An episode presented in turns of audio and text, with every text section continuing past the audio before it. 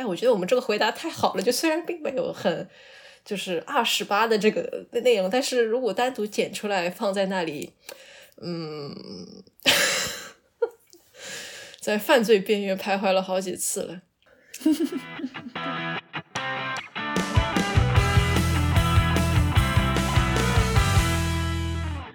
那么我们进入最后一趴，也是我很期待的一趴。虽然也不见得可以快快问快答啊，我反正把它分成了几个类啊。第一类是这个节目类，呃，第一个问题，为什么决定开始做播客？然后这个听众也很可爱啊，他在括号里面就说，问完就心虚了，第一期会不会就介绍了？但还是想问，呃，先请珊珊回答。那，哎，就是这位朋友，呃，你也不用去。点进第一期去听完整期节目，你看一下第一期的标题。嗯，对，是的，是的，是的。还是那句话吧，希望能够提升这个社群的能见度啊，然后让大家知道，可能你身为社群的一份子，还没有那么了解的呃一些关于这个社群方方面面的一些问题吧。嗯，这是我们的初衷，也是远景。啊，第二个问题，激阳同龙这个名字，莫非和主播的生肖有关系？我不知道跟黑羊的生肖有没有关系，跟我的生肖是没有关系。嗯，呃，羊呢，的确是我的生肖。啊，哦哦哦，哎，嗯，我居然第一次知道。Seriously？然后之所以这样，是因为当时善善是两只周年鸡嘛，对吧？你从这个名字里面，总不见得取。两羊同笼，或者是只羊同笼，对吧？这个中年羊同笼也不太对，对吧？嗯，反正就取了这个鸡，所以是鸡羊同笼，还是蛮可爱的吧？我觉得，当然可能有些人看看到同笼就觉得，哎呀，好像是个很不好的意象。但我觉得，可能某些情况下啊，某些情况下，我们的。内内心的确有感受到这么一个笼子，但但是我们也可以在笼子里面做很多事情啊，就是要有一些怎么说呢，自嘲或者是。反正我自己是当时取这个，我没有把太把它当事情，因为我就觉得这个是很早那个数学题嘛，我觉得凑在一起也很好。当然后来我听我同事吐槽说，为什么中文播客大多都是四个字的名字？哎，我觉得这个也蛮有意思的哈。呃，下面这个问题更灵魂发问了，就是说珊珊为啥叫珊珊？黑羊为啥叫黑羊呢？我在取我所有的嗯频道也好，社交自己个人社交媒体 ID 也好。我都只有一条原则，就是朴实，所以我不会搞一些花头、花样精，说你这个东西要怎么样，有什么呃取得非常的玄妙，或者是非常的精致，我都没有这样想过，都非常的朴实，所以啊，反正总之就是就是一个名字了。嗯，我呢前面也说了，的确是因为这个生肖，但是。我可能在跟别人有解释过，我这个是跟很著名的那个咖啡连锁店是一毛钱关系都没有的，这也让我很痛苦，知道吗？我现在就想改成别的小动物，因为所有人一看到那个黑羊咖啡馆就说：“哎，这个是你。”就一开始还 OK 啊，很很可爱哦，后来就有点这个黑羊疲劳了，知道吧？但是呢，为什么是黑？就是因为呃，黑色的羊还是挺少的嘛。只是这么一个很中二的理由，大家不用 发散太多。当然，我也知道有一个典故是跟黑羊相关，好像还不是什么很好的典故嘛。呃，不要想到那里去，就是一个很可爱的小动物，然后想显得特别一点。嗯，好，嗯，然后下一个问题，有没有打算开通其他社交媒体账号呢？啊，刚才说了，就是呃，也有啦，我们各自有微博，呃，我的微博叫两只中年鸡。然后黑羊叫黑羊在说什么，还是黑羊在看什么？黑羊到底在干嘛？这个就是友情破裂的声音。咔！哎，我们各自都是有很多社交媒体，但是就是我反正有这个预感，我觉得我们可能很快就会变成这些社交媒体上的幽灵。大家还是在呃播客，包括我们爱发电上面嗯来找我们。就未来，我希望就是大家。不要某一天发现我们失踪了，然后也不知道去哪里找我们。就希望各位观众们的朋友能够听到这里吧。突然之间发了狠话呢，大家是不是以为我们这一期播客放出去之后，我们就要从所有社交媒体上消失了？然后这个问题也是挺天问的。呃，你们每个平台都要手动去发布一遍吗？对于各个不同平台的反馈，也都是手工去查看和整理嘛？我觉得这个真的是问给这个我们的剪辑制作专家善善的问题了。嗯，是我们在托管平台发布之后，就是 Typelog，就是我们用的一个平台，在上面上传之后，所有的订阅 APP 都会自动更新。那哪些是订阅 APP 呢？就是大家在用的小宇宙啊。呃，苹果 Podcast，呃，Spotify，这些都是在独立的平台，就之前喜马拉雅、网易啊，呃，都是我在手动上传的，啊，对，所以这些平台的反馈当然也是 手动去查看和整理的。不过这里可能要插入一个对善善的，就是新的要求了。我看到有 听众说，他之前听都是在网。网易云上听的，然后发现网易云有很多其实没有收 note，然后他就大呼上当，就说啊，我为什么比别人少了那么多文字啊？所以我觉得可能 还是要对辛苦一点，对，真的。我不知道网易云为什么前面几期就是最开始几期，我现在回头去看，好像他们就是我那个简介部分都是空白的，我也不知道，我应该是当时传的时候都是一起发的。嗯，但的确是，呃，在这种独立平台上，如果贴简介的话，会删减掉一些。一个是它不允许有外，一个是他们会通常不允许有你有外链，因为我们的一些扩展资料里面会插入一些其他视频啊，或者是阅读类的资料，这这部分就可能会在这些平台上面缺失，以及关键词啊，就根据他们各个平台的审核政策的不一样，也会做一些调整。嗯，如果前我我回头再去看看，如果前面有一些是空白的话，我再看看能不能补上。嗯，那呃，再下一条，嗯，他的问题是，他书房和桃布基篇，这是我们两个栏目啊，是读过这本书、看过这部电影之后，呃，之前还是之后听比较好？如果我没有看过这部电影，带着你们讲述的细节，会不会有一种先入为主的感觉？嗯。我觉得就是要试你对剧透的接受度了。读和看之前听有影响是在所难免的，这也是我觉得有很多第一次是受了太多影响的原因。我当年看 Carol 就是在想，我如果当时没有先读原著，我在看是什么感觉？然后我就啊长叹一声。当然，你反过来说，我如果没有看电影，我先。读了书呢，对吧？我还是有这个顺序在的嘛。我觉得大家并不用以我们的，因为我们其实这个问题答案也是相当于并没有什么正确答案，就按大家舒服的选项来吧。因为我自己是对某一些电影很排斥剧透的，有有一些就无所谓。珊珊呢？嗯嗯，就个人习惯不同，我是属于那种绝对绝对会在。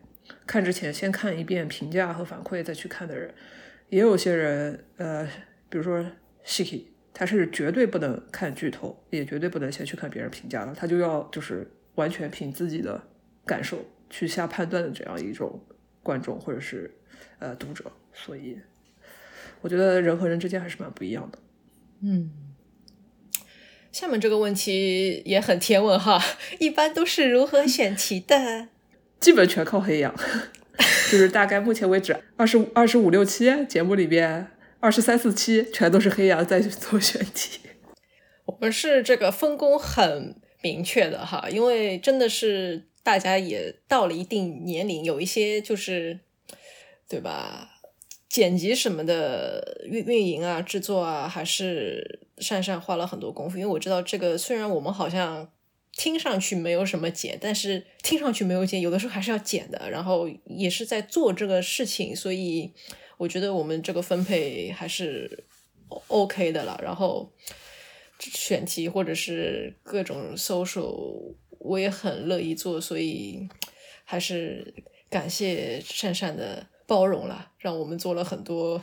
我也不知道，因为我觉得每一次都好像是直接，哎，我们来做吧，然后珊珊就哦，好啊好啊，对对就有的时候我有点想，是不是太太太热情？有些选题可能是在想，妈了个逼，这什么选题，不想做，但还是为了这个，对吧？没有没有，感感恩感恩，这样听下来，其实大家应该能够理解我的我我们的性格也是蛮不一样的，所以就只能说感恩互相陪伴，互相成长，这样，嗯。最后一个跟节目相关的问题。两位主播平时会听哪些与鸡圈相关或针对女性的播客？哦，我的很简短，就是我现在讲完吧。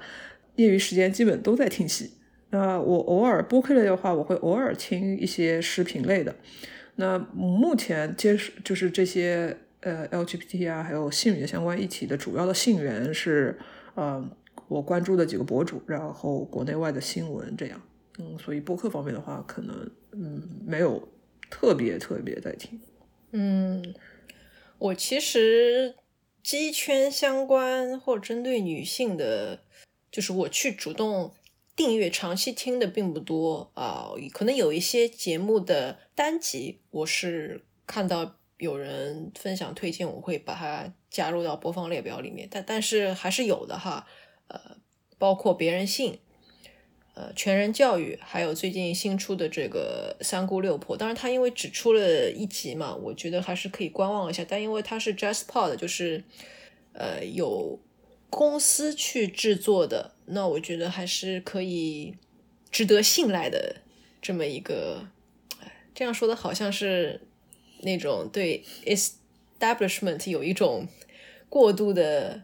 憧憬或者是信赖，但但是我觉得大家应该也能够 get 到我的意思，就是还是质量啊，包括选题上肯定是要比我们这种草根有很多的准备的啦，对吧？然后其实我新发现的鸡圈相关的台啊，有这个橘子馆，它是呃一对 couple 做的，专注于女童生活、社区与日常。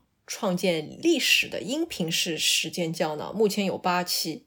嗯，我是准备又要去这个搜索一下了哈。我觉得还是可以把大家串一串，然后知道一下彼此，还是很重要的。哎，我觉得我就是一个很喜欢串门的。我一定想象到自己到了那个三姑六婆的年龄会是什么样子的。然后还有一期是单独的，叫小林小林的个人播客。他有一期是讲，呃，大龄拉拉养老的那一期我还没有听，但我已经加入了。然后我觉得这个题还是很有意思，然后我们也应该去做的。这个就是之前有讲到说，呃，不管他是以避免精英化的角度去讲，还是拉拉版故事 FM 去讲，还是很重要很重要的一个题。因为我觉得这方面好像讲的太少了，包括就是人的养老也讲的很少。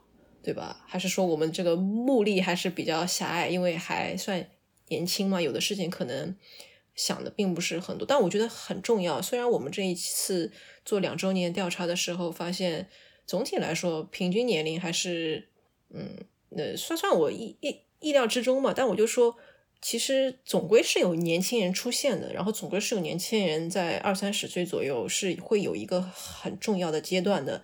那其实有些未来的知识在那那个阶段就知道，然后去认识一些 role model，我觉得是很有必要的事情。这个题反正肯定会做的。然后我们进入到这个快问快答时间的比较隐私的时间啊，深夜档开始了。这个第一个问题是：善善什么时候更新 B 站？善善为什么不可以剪短发？哇，这两个话题之间的这个跨越度啊，嗯嗯。哎，什么时候更新 B 站？这个灵魂发问，我也想知道。嗯，我现在回在，我现在回头看了我跟 Shiki 两个人一八一九年录的有一些视频，真的很好笑。尽管当时设备啊，然后剪辑啊，就真的不太好，甚至没有字幕，对吧？这个被人吐槽了好多年，但是那个时候是真的好笑。嗯，但是渐渐渐渐的呢。我们也长大了，可能整个人又也就也没有那种很好笑的气场了，也不知道为什么。总之就这样吧。那最近是在 B 站上，我突然发现，终于过了多少年？这五年有吗？四五年，四年多，终于到了一万粉。最近再想想要给大家出什么万粉福利，这是在一个思考，正在思考的问题。所以敬请期待吧。嗯，然后为什么至于我为什么不能剪短发呢？哎，我也想知道这个问题得问 Shiki，他就不让我剪短发，但因为我们是在一个日本理发师那边剪头发嘛，我是属于 没办法跟人家沟通约时间，就只能靠他，所以暂时就这么个情况。哎，属于正在蓄发中了。应该在这个蓄发中下面加一个着重号蓄发中。嗯，收到另外一位听众的问题，来读一下。他说：“自从分手后一直蛮丧的，一方面很享受单身生活，自由潇洒；一方面坚信孤独是永恒的，不管有没有伴侣都一样孤独，所以更加坚定了继续单身的想法。想问两位姐姐有什么建议，或者对我这种心态有什么想表达的想法吗？”嗯，我的第一反应就是我们应该做一期节目聊万物皆选题，这是一个很宏大的、和和需要深聊的话题。嗯，我简单来说说，我觉得这很这很正常，我觉得蛮好的啊。就是你享受单身生活，然后又已经接受了孤独是永恒的这样一个人生的主旋律。没什么不好的，我没有什么，我就我就只是想给你鼓掌。嗯，对对对，我我我其实也是这样的，特别是我最近有读到一篇单身是怎么被污名化的文章，我就觉得，哎，是啊，我其实真的很很后悔，我之前跟一些朋友 catch up 的时候，我就会说，哎，你最最近怎么样？就好像是我对他的最大的关心就是感情问题，我觉得这个就，我现在想想。我如果被人家问，哎，嘿呀，你你最近怎么样？就好像说，哎，我的一切都是要跟另外一个人相关吗？或者是我哪怕几年我没有 date，我就是怎么了吗？我就会觉得无所谓的。但我觉得问题是你不要蛮丧，就是你享受单身生活、自由洒脱和觉得孤独是永恒的，我觉得都没有问题。就你千万千万不要为为了去跟这些刻板印象，对于单身的刻板印象。或者是对于就反过来说，不单身的刻板印象，就好像是更加幸福。我觉得你都不要啊，就只要做到自洽就好了。虽然我知道很多人已经开始讨厌“自洽”这个词了，或者是好像说你一定要就是全能型的选手，你要知道单身的好与坏，然后不单身的好与坏，你才能好像做出一个所谓的理智经纪人的选择。我觉得并不是这样的。我觉得。每个人的人生道路、人生的整个的 pace，它的节奏都是不一样。你你现在这样就就很好，可能你这段时间过了，你又变了呢。我觉得这个完全无所谓。就 be water，我们这个 be water 要不要剪掉呢？我也不知道。反正就大家就遵从这个呃流动感吧，是很好的事情。不不要被什么束缚。你现在之所以在这个状态，就说明你肯定是这个状态是对你有好处的。啊，我这个可能说的比较抽象，但其实是这样。我之后可能会跟善善做一期关于呃如何走出呃失恋了，因为善善其实很了解我上一段宏大的这个失恋的过程，也知道我是后面怎么慢慢恢复到现在的。就是说那段时间可能跟我在网上看到一些真的是比较严重的走不出来还是有区别。就但是。我现在想，你在那个状态，是因为你在，你的确就得那段时间在那个状态，你不要逼自己一下子就跑到山顶上去了，你就在平地上面躺着，看看天，看看山，完全无所谓的，真的啊，要要要对自己有一个自爱和和自信，嗯，哎，其实后面的选题真的，嗯，非常的猛啊，它是一个很长的一段，是跟亲密关系的迷茫相关的，我就。呃，直接读一下吧。呃，也是来自之前问那个能能不能聊一些建设鸡圈 community 可能性的那个朋友的啊，他很想听我们聊一聊怎么维持一段长期亲密关系。他感觉维持一段长期关系很难，特别是这个维持拉拉长期关系更难。他说，特别是说到，尤其是他在弯直组，就是弯正直组啊。看了一篇十年也会养的帖子，以及自己越学习亲密关系相关理论，越知道正确的关系应该是什么样的，反而越来越难迈出第一步进入到一段关系了。哎，太难了，因为知道要付出很多努力，爱是要习得的，而不是自然而然就会了。但纵使开头再好，到后面也还是会经不起岁月和一地鸡毛。那这要让我怎么容易的开始？啊，他后面就说到，感觉异性恋框架下很多维持稳定关系的手段，结婚生孩子，在拉拉这边就没有这样的人生阶段。来的时候一个行李箱，走的时候也没有负担，想要分开就分开。他不是说结了婚生了孩子就不会分开，他就说他也很痛恨婚姻制度这种父权私有制的产物。但他又觉得这很矛盾，一方面如果试图占有、私有化对方，就好像会变成异性恋那种痛苦的模式；但另一方面呢，太自由了，分手成本小，关系又很易碎，就使得维持长期关系更是难上加难。啊，所以他就最后讲到他没有想通这一块啊，到目前，所以他觉得他需要听更多的当事人的经验和看法，需要有更多十年以上的真实拉拉情侣案例。十年，我我当时其实看到这段，我在想，我其实是应该就我去踩你们，就我一直没有利用这个 resource，就，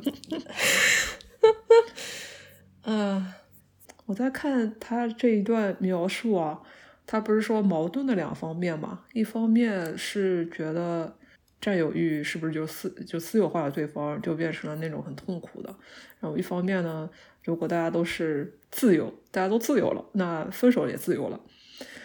这个我觉得，其实这两部分它本身不矛盾，就是你想占你想占有跟你想自由，它本身不要不矛盾，就是你就接受它。你要接受你，你如果占有欲强，你就接受占有欲强的这一方面。然后，如果遇到一个同样跟你一样有占有欲，就是说你们双方之间的这种气场或者是想要的东西得是一样的。你不能说你是一个占有欲强的人，然后遇到了一个很想要自由的人，你们就试图互相改变对方，那就通常来说，基本上，呃，会很困难。这是两个人之间，那你自己一个人也是一样的。你如果知道自己是在爱情当中自占有欲很强的一个人，我觉得这并不是一件非常坏的事情。你如果是占有欲强的人，那人家不喜欢占有欲强的，就不会跟你在一起啊，就不会有这种痛苦啊。那你自己也要接受，就是说，嗯，如果实在改变不了自己，你又你又没有违法犯罪，你你也没有违反公序良俗，没有违反道德。当然了，有些道德水水准特别特别高的人啊，都有精神洁癖的人，觉得说，呃两种嘛，一种觉得你不能占有欲太高，一种觉得你不能太自由，哎，都不要听他们的，改变不了自己，你就默你就默默的接受就好了。就是 我我觉得最后还是一个跟呃怎么样怎么样接受自己跟自己和解的这样一个过程。嗯，我其实可以从这一个呃听众他后面提到说。呃，他还没有谈过一个女朋友啊，我觉得这一点可能就可以直接回应，就是他作为一个基础的一个 base 放在那里。就比方说我们这个回答是一个蛋蛋糕的话，我觉得底层是我看过很多人望而却步，或者是零经验，然后就觉得好像我要做好一切，然后就感觉像是去高考一样。我觉得千万不要有这种想法，因为你。高考跟亲密关系真的是差太多了。你望而却步的话，你会发现你就始终停留在想太多，然后做又做不了的程度。我觉得你就要敢于去犯错。比方说，你很担担心，要么是这占有欲太强，我我也不知道你这个变成异性恋那种痛苦模式具体指的是什么，因为我觉得他可能有一些遣词造句，我们可以再细化一点讲。然后或者是就是他说太自由就。变得很易碎，我觉得就你可以想，真的是要么很异性恋痛苦，要么就很呃不异性恋自由吗？好像也也不是这样吧。我觉得很多可能自己再观察一下，或者是抛开，你就把那个弯之组关掉，或者是退出来也好，就去想想，我如果就是一个并没有什么资源，我就直接冲到茫茫人海里去，我就是让自己去体验，去去生活。我觉得这个跟你看很多帖子的那种感受还是不一样。我觉得我当然不是说你干脆就不要去看任何帖子，也不要听我们之前的一些节目。我想到一句话，嗯，你说，我想想到一句话：“纸上得来终觉浅。”哎，是的，是的，就就是这个意思嘛。我觉得千万不要怕啦。嗯，你一怕的话，就会变成那种，呃，你什么都不敢做了。我觉得这个是很不好的一个现象啊！我知道很多人是因为现在信息多了嘛，我觉得是好事情。嗯你包括我自己，我我，但是就说我在读了那么多书之后，我去年的那个也跟珊珊吐槽过的，包括我在节目里也说的，就是总结期里说那个 date，我还是就说，哎呀，我很久没有 date，我又去 date 了一个人，我就发现，哎呀，可能你有一些看过的东西都是要你具体去经验的，包括你要具体去调整，对吧？你跟 A 是这样形式，然后你觉得不对哦，你就要从光谱的，就是整个行为模式的光谱就跳到另外一个极端。当然，这个是挺常见的一种操作模式，但我觉得你可以尽量去探索你的这些行为模式、你的思维模式当中各种光谱的，就是位置啦。你可以稍微稍稍的调一调，就我觉得大家可以很很好的去商量这件事情，因为你读到的永远都不可能是你的未来伴侣的一个很好的概括、很贴合的概括，或者是对你未来的亲密关系，这个是要你去实践的。你如果哎，除非那个帖子的作者，除非那个帖子帖子的作者就是你未来的女朋友。啊，是哦，对吧？我回着回着，突然之间，是吧？所以，请大家这个放心大胆的先去尝试，对吧？你你尝试过了，你有一些痛苦了，或我知道大家都想避免痛苦，但是就痛苦不可避免，你还不如就直接冲一冲南墙，因为你也不知道是南墙还是就直接掉到温柔乡里去了。我觉得都都可以尝试的，不要害怕啊，真的不要害怕。他后面的一些问题呢，就是，呃，我我我感觉就是真的好奇的眼睛啪嗒啪嗒的闪着，呃，不包括怎么让活儿变好啊，嗯、呃，怎样拥有一段 amazing sex，他是这样想的。理论上（括号我忘了我在哪里读到的），美好的 sex 应该是有一种不平等的关系在的，就像有攻和受、T 和 P 之分，极端的还有 SM，伴随一些征服、暴力的欲望。这些我感觉像我这样的不愿使劲儿、怕弄疼对方、特别礼貌、平等尊重对方的人，可能接吻之前还要问一下：“我可以吻你吗？”这样我是不是就没办法拥有 amazing sex 了？还是说我还在没打开的状态？我看到一些 rough 的 porn，直摇头，好像也没办法找到自己的性癖。还是说我现在的烦恼都是无用的，到床上自然就会用力刺痛对方了？我需要姐姐们来现身说法啊！我读到这里还是有点生气的啊！你不应该说什么自然用力刺痛对方，对吧？我觉得还是要在 consent 的基础上去了解对方的需求，你再做这个，而不是说这个是个。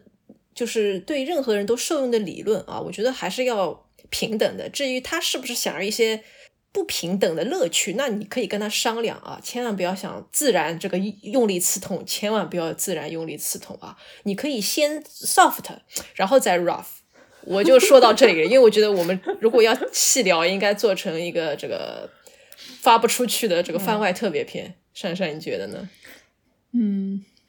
就是不知道这位朋友，我就我看到他说他看了一些 porn 直摇头，就是我觉得这是这是正常的。对对对，是的，是的。做出那些做出来的商业 porn 都是都是假的，记得很多大概百分之九十都是假的，所以摇头是对的。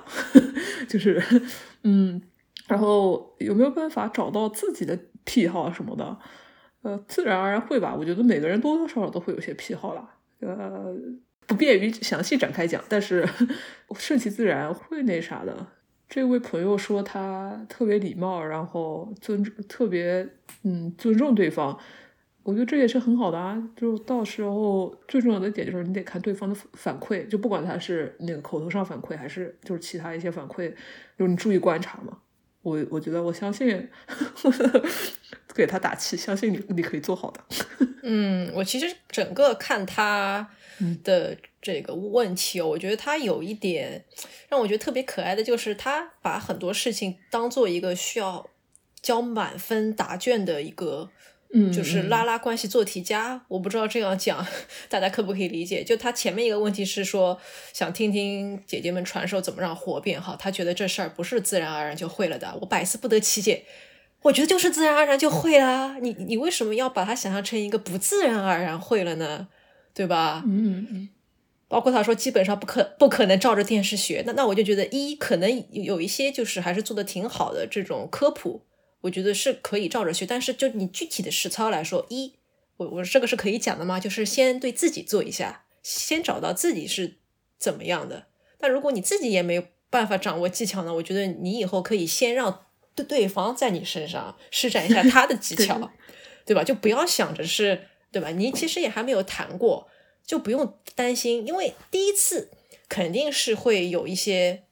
就你这样想，第一次肯定是不会 perfect，甚至是之后很多次都不会 perfect。你不要有这个 baggage，这个包袱不应该是，或者说我这样可能说的比较重啊，不应该是你一个人去背负的，对吧？你这什么意思呢？就好像是你要做一个大猛攻了，就是要呱呱呱，让这个刺 刺痛人家了，对吧？那你有没有想过，你可能被人家刺痛呢？你希望被刺痛吗？对吧？你是一个很有礼貌的人，你希望他对你很 rough 吗？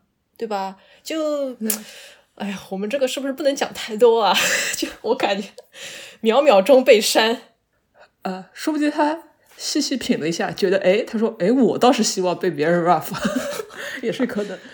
对，那就是像刚才你说，就是第一次可能不会 perfect，就是我觉得不光是你人生当中的第一次，如果你跟一个全新的人，就是如果将来有多段不同的关系，你跟一个全新的人可能。两人之间的第一次也并不一定会 perfect，这个大概率上来讲，就很多人一段新的关系开始，就是一开始的第一次都并不是最好的、最完美的那一次。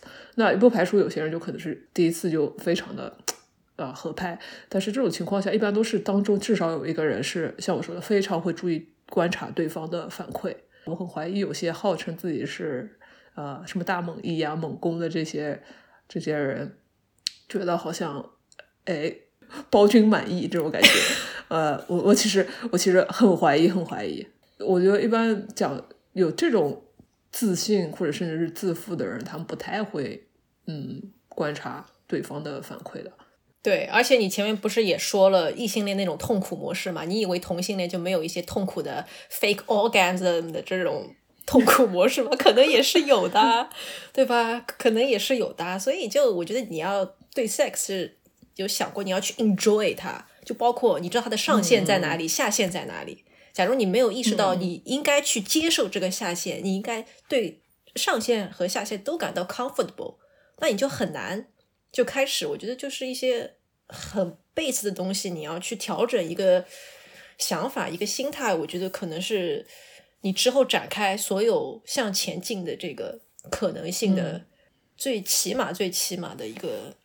你就相当于你要去买一双好走的鞋。你如果穿一双很 fancy 的鞋，哎呀，我我应该就是什么都懂啊，亲密关系很懂啊，然后就是都都找准了，你再往那个道上一走，不是这样的。你应该穿一双很很扎实、很舒服的鞋，能够让你走得长远。我觉得这些被子是可以让你走得长远的。